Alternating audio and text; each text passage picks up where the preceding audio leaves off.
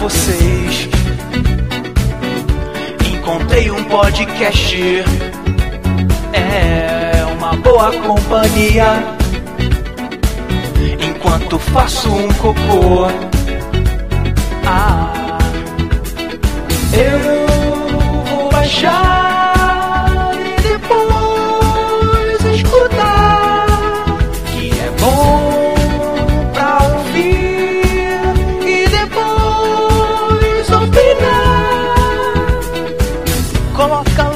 no som, Android ou no iPhone. Cinema, games é bom, quadrinhos também é massa. Coloca logo no som, Android ou no iPhone. Cinema, games é bom, quadrinhos também é massa. Quadrinhos também é massa. Quadrinhos também é massa. Quadrinhos também é massa. Quadrinhos também é massa.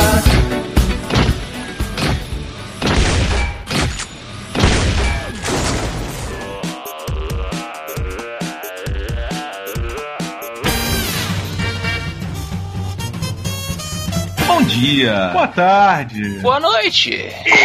Estamos começando mais um Matando Robôs Gigantes, episódio 191 de cinema.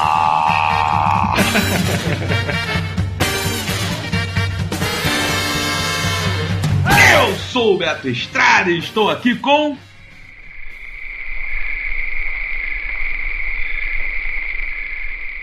João Braga, agora é só que tô falando. Ah, moleque! E diretamente daqui também. Daqui do Rio, né? Porque vocês estão no estúdio aí, eu tô separado, eu sou Afonso Separado Solano. Tomei uma decisão importante na minha vida. Hum. Hum, Vou parar de comer pizza. não, Cara, não, não, não, cara. Não, que loucura. Meu organismo sempre teve uma certa aversão à pizza. Sempre que eu como pizza, eu. Tem gases. Não é gás, eu tenho um desconforto. Sabe qual é? Primeiro que tem. Ah, peraí. Quem... O Roberto vai concordar comigo. Quem tem desconforto é mulher. eu concordo 100%. Homem passa mal, vomita. Eu, eu simplesmente teve essa, essa palhaçada que vocês estão me sacaneando. Hum. É, mas realmente eu sempre percebi que o meu corpo não combina muito com a pizza. Nunca, eu, quando eu me visto de pizza, não fica bem. Foi a imagem que a gente mais fez, né? Ah, mas eu sei que é uma coisa que é meio, meio tipo assim, eu tô quebrando o, o perfil, né? Que a gente, quando novo, sempre come. E pizza é uma coisa fácil de comer, gostosa, é uma delícia, pizza, mas Uhum. eu meio que aceitei assim. Tem certas coisas que não foram feitas pra mim. E eu decidi me respeitar. É tri, eu, eu tô triste. Eu vim aqui pedir desculpa a todos os meus amigos, Eu acho justo o pedido. é, porque eu estou saindo do time da pizza. É triste. Tchau, pizza, obrigado por tudo. Yes, there were times I'm sure you knew when I bit off more than I could chew. But through was doubt, I ate it up and spit it out. I faced it all and I stood tall and did it my way. I've loved. Hell is overflowing, and Satan is sending his dead to us. Why?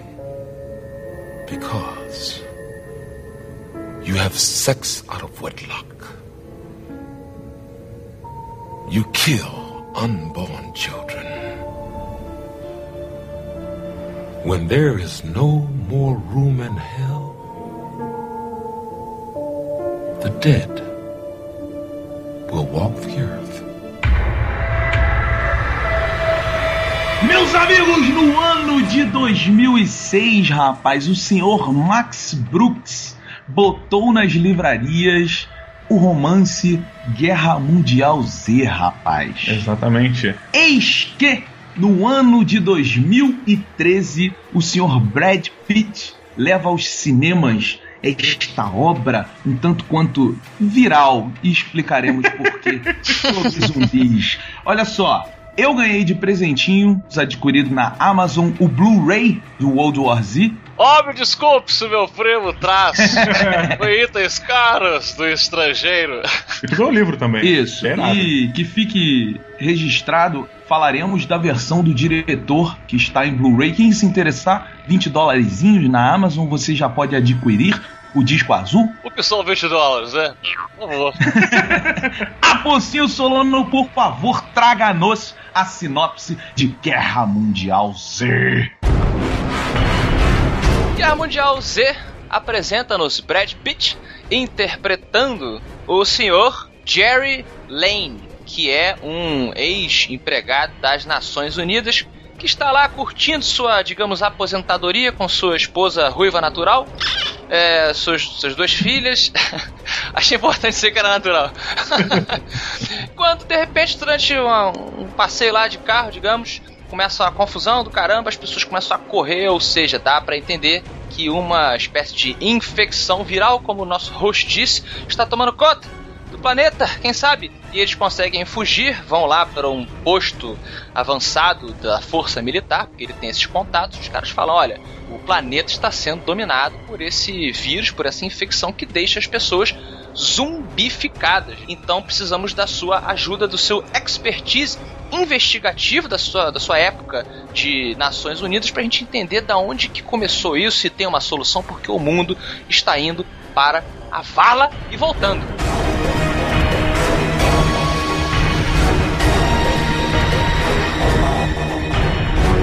Se você for acompanhar a bibliografia do Max Brooks, esse filme é uma grande virada dentro do que ele, do conceito de, de zumbis do Max Brooks, porque ele tem outros livros que, que sobre zumbis, né? É, que são livros sérios, por mais que é, o guia de sobrevivência aos mortos-vivos e tal, que é do Max Brooks também. Surpreendentemente sério, porque, pra quem não sabe, o Max Brooks é filho de ninguém menos do que, Roberto? Mel Brooks. Mel Brooks. Ih, perdão, falei como se fosse o Roberto. Tô há muito tempo aqui na do Roberto. O pessoal mais novo não sabe que o Mel Brooks é um diretor de comédia, um cara muito engraçado e tal. Sim, mas com essa surpresa, pra mim veio outra, cara. Hum. Os zumbis de Guerra Mundial Z são. Extermínio. Não, sabe quando você tá. tá lembra, lembra Extermínio. Lembra bastante. Lembra, lembra. Mas sabe quando você tá vendo esses filmes de epidemia e tal, e aí o cara tá lá na sala de controle do governo americano e aí ele mostra um mapa no quadro e o mapa vai ficando vermelho e não sei o que. Você vê isso acontecendo? Sim. Você está vendo isso nas ruas. FPS. É, porque assim, você vê o vírus se espalhando ali, no meio da É verdade, rua. Você é não tá vendo um mapa. Você vê como um vírus mesmo, né? Tipo aqueles vírus da formiga, né? Que ela fica zumbificada e ela te le ela leva a formiga a um determinado local da planta. Isso. E aí, pra poder, quando ele morrer, os, os fungos, sei lá, se espalharem com mais facilidade. Você vê o vírus Exato. atuando. E por isso, eu, eu começar aqui a falar da direção do filme. A direção, pra mim, cara, nota 5 robôs gigantes na nossa escala robótica, que vai até 5. Porque o diretor, que eu não me recordo o nome Mark dele. Foster. Mark Foster, ele tomou decisões, cara, de omitir certas informações Sim. que evitam o gore, evitam a exposição exagerada de algumas coisas, mas que fazem com que o filme tenha um suspense e uma dinâmica excelente. Quando essa parte do Roberto, que é o início do filme, que a infestação começa, Sim. você não consegue distinguir quem é zumbi e quem é humano. É. E não, Cara. e assim, ó, só pra quem tá ouvindo reconhecer, esse diretor, ele é o que fez Em Busca da Terra do Nunca, Ah, o muito 007, o Quantum Solace e o Caçador de Pipas, que são filmes bem... E pra mostrar que ele é um cara bem diversificado, ele fez mais, mais estranho que a ficção, que é um filme que eu gostei muito também. Will Ferrell, né? É, esse filme é Com Will. Ferrell, assim. É, vocês estão falando do diretor, acho que a gente concorda que o cara, ele... Foi um filme que nos surpreendeu, não foi? Quando a gente, a gente assistiu juntos Uhum. na casa do Roberto e a gente realmente ficou agarrado ali no sofá porque a direção deixa você na ponta do seu assento. Uhum. Esse, eh, cortes muito rápidos, omitindo o que tem que ser omitido e mostrando sutilezas para que você faça a, a dedução, a maneira como ele mostra como que o vírus se espalha rápido, te faz em poucos momentos, como o Diogo falou, acreditar como que então esse vírus zumbi poderia tomar conta do planeta tão rápido. E ele Exatamente. escolhe fazer um zumbi não clássico, fazendo o filme ficar muito mais realista de, em todos os pontos de, de vista. ele não entrega a história do personagem, o passado do personagem. Ele te dá pequenos pontos. É verdade. Sabe? Quando o personagem, pô, tem que ficar num quarto de dois metros, dois metros de área, né? Com, a, com a mulher dele, ele, pô, mas aqui é ruim pra vocês. E ela fala, pô, mas nós já tivemos um lugar menor, assim. Uhum. Você já entende que eles passaram por dificuldades, por isso a união da família. É meio que assim, ele não pede pra você acreditar no que eu tô dizendo. É tipo assim, veja quem eu sou de verdade, né? Exato. É, você solta. É aquela coisa de. No mundo real, ninguém para pra explicar as coisas para o, o telespectador invisível. Você simplesmente fala com a pessoa: é, isso aqui não é, não é pior do que aquela vez lá em Massachusetts, né? E você, porra, o que, que aconteceu em Massachusetts? Não preciso saber, mas foi alguma coisa que preparou eles pra essa situação. Exatamente. Eu vou te dizer que durante o, o filme, eu me senti assistindo O Enigma da Pirâmide do Sherlock Holmes. Sério? Porque esse filme é um excelente filme de investigação, cara. Demais, demais. Você fica durante o tempo inteiro do filme tentando entender como resolver situações, o que, que realmente está acontecendo, qual o objetivo, porque o grande lance do filme, na verdade, é que o Brad Pitt ele é um investigador. E ele tem que tentar entender o que está acontecendo ali. Eu gostei também deles não exaltarem o Brad Pitt a um patamar impossível, tipo assim, precisamos de Perry Mason para resolver esse caso, sabe? Jack Ryan, Jack Ryan. Jack Ryan, Jack Ryan tal. Assim, eles pegam o, o Brad Pitt porque ele é basicamente a única pessoa que tem, né, cara? Porque É quem sobrou, né, quem cara? sobrou, eu achei isso legal. E, e o próprio Brad Pitt, ele mesmo, como ator, ele se posiciona no filme não como Tom o Cruise. salvador da humanidade, Tom né? Cruise. É porque se fosse o Tom Cruise, ele daria umas poses, faria umas roladas, Sim. né? Umas roladas. Go now! E o diferencial dele é real, na verdade, né? Ele é um cara é, que é muito observador Isso. e que tem um comportamento, por ser observador, que, que, que diferencia ele das outras pessoas, mas de um jeito incrível. Então, por exemplo, ele não é o cara que mete o pé na porta. Ele é o cara que olha pra porta, pô, mas o que, que tem atrás dessa porta? Pô, se eu meter o pé nessa porta, o que, que pode acontecer? Ah, isso, aquilo, aquilo. E essas dicas são apresentadas pra gente de maneira visual, né? Não emburrecidas. Não é, Exatamente. né, não é aquela coisa que eu comentei, por exemplo, no Batman, é, no último lá do Bane, Uhum. que quando o Batman fala lá pro Gordon, tipo, ah, tudo que a gente precisa é de uma de um cobertor e uma mão amiga no dia que seus pais morreram. O, o- a pessoa inteligente que tá assistindo o filme entende, ah, ele tá fazendo uma menção quando o Gordon Uhum. a- né, acalentou ele quando os pais morreram quando ele era criança. Você não precisa bot- botar a imagem de novo do primeiro filme para as pessoas, ah, essa parte não lembrava.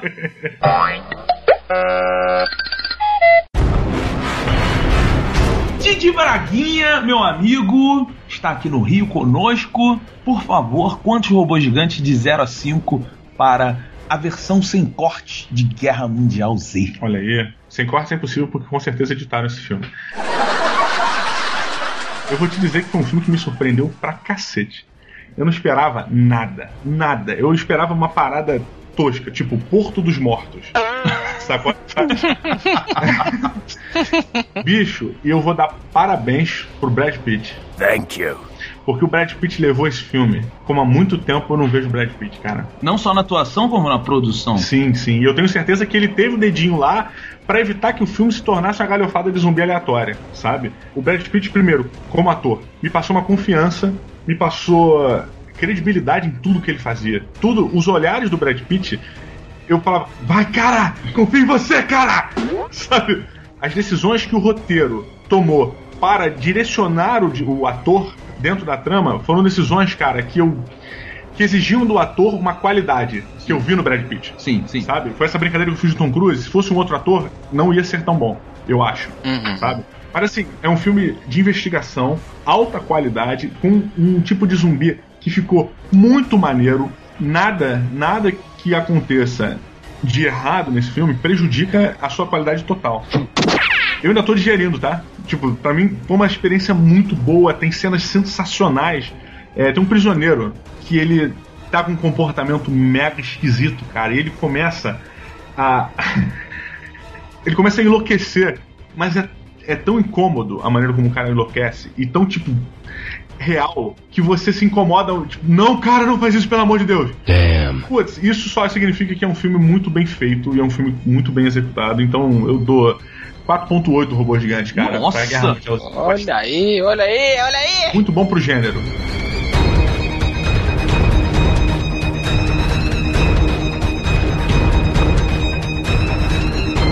Tá bom, Afonso Solano, você concorda com 4.8 robô gigante? Olha, eu julgo os filmes dentro da proposta que eles fazem, né? Dentro do gênero que eles se colocam. O gênero aqui seria gênero zumbi. Zumbi já virou um gênero, né? Não é- Não é só um filme de, de suspense, de horror, de investigação, sei lá. Então eu acho que para o gênero zumbi, ele trouxe algo novo, sim, na época dos trailers, né? É, a gente brincou aqui, falou que era os zumbis lemmings. Isso. E Isso é um diferencial muito grande no filme. Você se surpreende. O que fazer novo com zumbi? Ah, zumbi correndo? Foi mal, mas o Zack Snyder já fez. Uhum. Tratar como uma coisa mais é, da raiva, o extermínio já fez também. Exato. Então eles falaram, meu irmão, e se eles forem uma força quase que. Manada. É, isso. É quase como se eles fossem uma hive mind, uma mente única em certos momentos. Uhum. Eles pensam quase como uma coletividade. Concordo, e eu acho que essa, essa opção deles irem nesse detalhe da manada, né? Como um grupo que se movimenta junto, isso é um elemento que todos os, os autores de livros, de gibis e de filmes passam por isso. Mas nenhuma utilizou isso como o, o grande fator de peso dos zumbis, porque você sabe que você enfrentar uma manada é uma merda. Mas ninguém botou isso como fator determinante do potencial destrutivo de um zumbi. Porque o zumbi E sozinho estratégia nenhuma. Exatamente, exatamente. A gente sabe que um zumbi sozinho pode dar merda, mas um zumbi sozinho uma pessoa pode arrebentar. Agora, a manada vem, meu irmão, cai a cidade.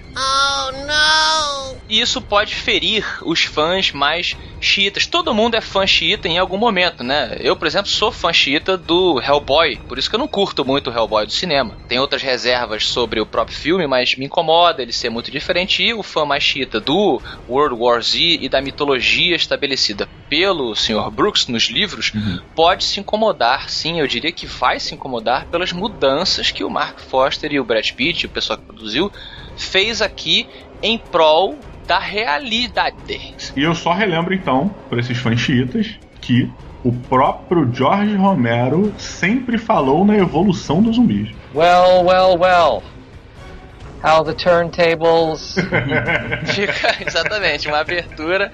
Então, com isso, para a versão do diretor, realmente foi um filme que a gente curtiu muito, um filme rápido, um filme simples e bem executado. Então, dentro do gênero, não posso dar menos do que quatro robôs gigantes.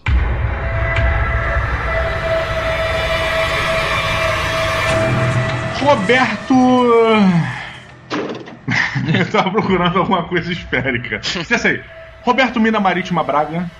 Braga, caralho? Braga, Praga. Casei com o Roberto o que agora. acontece, ô, ô, Afonso, quando o Diogo vem aqui pro Rio, rapaz, ninguém sabe. Roberto Luque Estrada, você, nobre amigo caçador de zumbis, quantos robôs de 0 a 5 você deu para Guerra Mundial Z, para os Zix? Zix. Olha só, é engraçado o Afonso falar do, do ponto fã xiita, porque, como vocês dois sabem, eu sou um fã xiita pra cacete de Walking Dead. Sim. E o Walking Dead, pra mim, é a maior obra de zumbis de todas. É o que eu mais gosto de zumbis está no Walking Dead. No quadrinhos, porque a série é uma merda. É, tipo né? isso. vejam a série. É, Ah, o não Afonso, vejo. quando ele me apresentou os quadrinhos, ele falou, cara, é, é- é diferente. E realmente, cara. Mas, esse filme, ele entrou no meu panteão de filmes de zumbi. Olha aí, rapaz. É, pra mim sempre foi Extermínio e Madrugada dos Mortos. E o resto é o resto. E sim, estou falando dos filmes do Romero, valorizo ele, mas não gosto dos filmes Ah, deixa eu dele. perguntar, Madrugada dos Mortos do Romero ou do Zack Snyder? Não, do Zack Snyder. O visionário Zack Snyder, por favor. É, Você não vê como separado, por exemplo? Eu sempre vi infectados e mortos-vivos. Então, isso que eu ia falar, Afonso. Hum. Porque esse filme, essa questão que vocês estão falando da manada e tal, pra mim é o seguinte: Hum. o zumbi, o conceito do zumbi, ele está em segundo plano. O grande inimigo desse filme é a epidemia. É verdade. Boa, bem colocado. Dustin Hoffman, se estivesse ali, estaria procurando um macaco. Pois é. Com certeza. Exato. O grande lance ali é você ver claramente o- Mark Foster consegue te mostrar como um vírus se espalha. É muito. E em escala global, né, cara? Isso, Muito sabe? bom, cara. E, e, assim, ele faz algumas comparações muito rasas a, a outras epidemias. Uhum. E assim, é só mais uma. Só que essa aqui não deixa as pessoas doentes na cama e elas morrem. Uhum. Essa aqui, maluco, ela se espalha na carne. Ela vai muito além. Então, assim, é, é, um, é um negócio que eles conseguem fazer de envolvimento seu com, com o filme, porque não é um filme de monstro. É um filme sobre uma doença. Uhum. Investigação e suspense. Isso, e, e- e o, o grande herói do filme, ele não é um soldado, ele não é um, um Black Ops, ele não é nada disso, cara. Ele é um cara que ganha a profissão observando e pensando muito mais do que os outros. Porra, que filmaço, cara. Que filmaço, muito bom.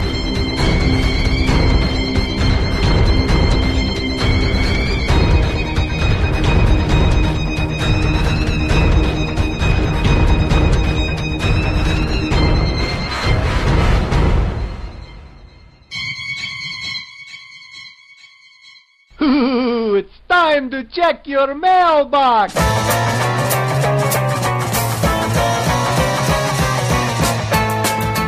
Olá, Didi Braguinha, tudo bem com o senhor? Podia estar mais longe de você. É mesmo? Tá É. pertinho? Tá gostoso? Tá incomodando. Tá bom. Diogo Braga, por favor, e se as pessoas quiserem ficar pertinho de nós também, pra onde elas mandam um e-mail? Você falou isso às pessoas? Tipo, Isso as pessoas. Isso é tipo um. Isso! Se as pessoas quiserem mandar e-mails para o Matando Robô Gigante, elas mandam para Roberto Lu... Mentira, manda para matandorobogigantes, arroba matandorobogigantes.com. E se você quiser entrar em contato conosco através do Facebook, na verdade, seguir a fanpage do MRG, vá no facebook.com barra matando robôs gigantes. Exatamente. Diogo Braga, toda terça-feira, agora, nós também estamos no YouTube. Exatamente, assim como a Anitta, a gente também tem o nosso show.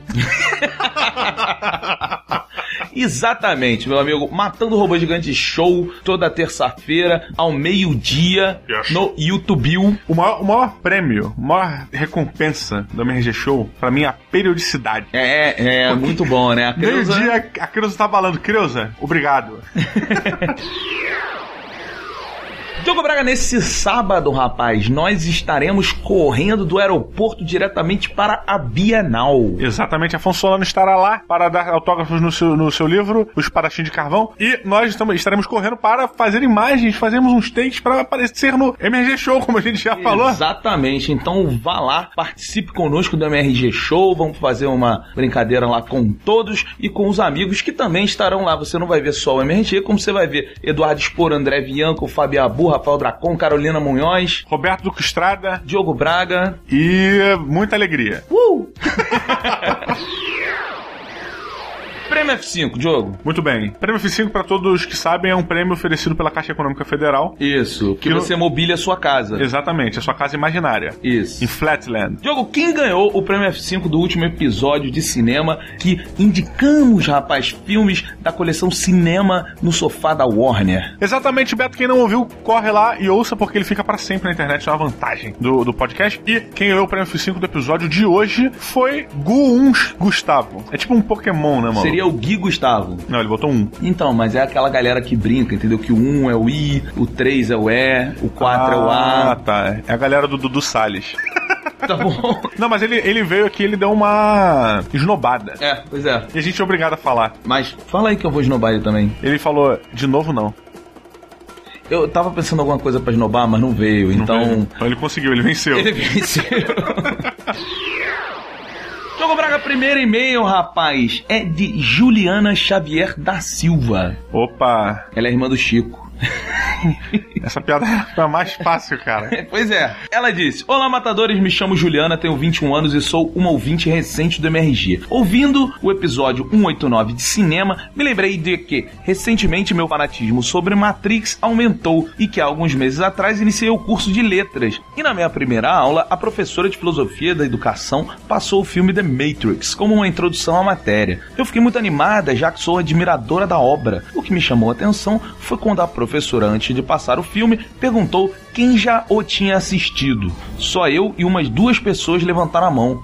Fiquei um pouco surpresa. Achava eu que era um daqueles filmes que a maioria conhecia. Acho que a professora ficou meio chateada, porque as pessoas não ficaram muito incomodadas com a mensagem por trás do filme e as discussões foram muito fracas. Para mim, The Matrix foi de grande impacto na minha infância. Lembro que depois de assistir, fiquei com a história na cabeça por dias, principalmente a frase do Agent Smith sobre a humanidade ser um vírus. Eu acabei concordando com ele e temendo o dia que as máquinas dominarão o mundo. Pensei que ela tivesse tomado um antibiótico. Tá bom. A gente tem uma mania de achar que o mundo que nos rodeia é a verdade absoluta. Porque ela falou aqui assim, pô, eu achava que The Matrix é uma parada que todo mundo viu, todo mundo conhece. E assim, realmente é uma grande obra, é discutível. A maioria das pessoas que eu conheço, pelo menos, já viu. Mas a gente não pode assumir que o, o conhecimento. Mas pera, pera, pera, ela não assumiu. Eu achava. Não, não, sim, então, eu tô comentando. Quebrei seu ponto. Ela achava, e aí ela descobriu que não é assim. Ou seja, ela assumia antes. Não, não, não, ela achava. Então, achava é o passado. Mas você, eu posso achar a parada, eu não tô falando, eu tenho certeza que é assim. Tá bom, Diogo. Posso quebrei seu ponto. Próximo e-mail. Tá bom. Então, Juliana, é um bom filme. Te defendi, Juliana, tamo junto. Tamo junto. Próximo recado de hoje vem de Christian Z. Deve ser uma formiguinha ele. Não, não, não. Segundo Afonso é Christians. Ele começa assim: O livro Iluminado compensa ser lido. É bem melhor que o filme. A relação entre pai e filho deixa bem mais tensa a parada do pai tentando matar mãe e filho. Os poderes dele também são mais usados. Poderes. Que filme tu Caralho. viu, cara? não, na boa. Que, que filme tu viu, cara? Então, eu não tenho a mínima ideia do que esse cara tá falando. Deve ser sobre o livro, que ele tem poderes. Yeah. Tipo um super-herói. É, ele fala aqui, ó, o livro Iluminado compensa ser lido, é bem melhor que o filme. Mas ele bota esses poderes entre aspas e usados entre aspas. Ah, ah, eu não vi aspas ali. É. então é verdade, os poderes podem ser a maluquice dele ou qualquer É, coisa que você interprete. Exato. I'm surrounded by idiots! Cara, é engraçado isso, porque recentemente, jogo, eu adquiri e ganhei de presente a biografia do Stephen King. Olha, olha só que o Afonso adora, né? Pois é. E sempre fala pra você, lê essa porra, aqui. É, pois é. E eu, eu sempre brinco falando que é uma merda e tal, mas confesso que nunca li. Sempre falei isso pro Afonso. Afonso, eu não gosto sem ter lido, que é uma babaquice enorme, mas. Aham. Cara, comecei a ler o livro do Stephen King e vou te dizer, Diogo, que biografia foda. Ah, então quer dizer que alguém se rendeu. Estou me rendendo, cara. Não, Eu- você rendeu, tu tá bicha. Tu sai com o diabo desse livro embaixo do teu braço e é assustador, porque a cara do Stephen King é assustadora. É, ele é, ele é bem esquisito. Mas assim, eu tô lendo a biografia dele antes de ter lido qualquer livro dele. Que eu nunca li nada Entendo. dele. Só que, cara, a história do cara, o lance dele de escrever é quase um vício, sabe? Ele precisa escrever, ele não consegue viver se ele não parar e escrever. É um negócio assim meio assustador, sabe? E ele, pô, teve uma onda de drogas, uma parada pesadíssima, sabe? Teve uma infância mega agressiva. Quando ele casou com a mulher dele, morava num lugar muito fodido, com os filhos, e sempre com aquele desejo de, porra, cuidar da família, sabe? Ele, ele diz assim, porra, a impotência de ver a minha filha doente e não ter 10 dólares pra com- comprar um remédio é o que matava ele, sabe? Mas assim, foda, jogo, muito foda, indico fácil. Tá aí no link do Submarino, cara, uma biografia que vale muito a pena, cara. Não vou ler, porque ele me assusta só com a cara, então não quero nem, nem ver quem é esse cara, maluco. Não, é, é, é tensa, a história dele é, é punk, vale a pena conhecer, cara. Eu vou comprar pra deixar na geladeira. Didi Braguinha, então chegou aquele momento. Qual é a pérola do episódio filmístico de hoje que falamos de World War Z? A pérola é fácil, a pérola é rápida. A pérola é um prêmio, a vitória. O Afonso Ah, não. venceu. Não, não.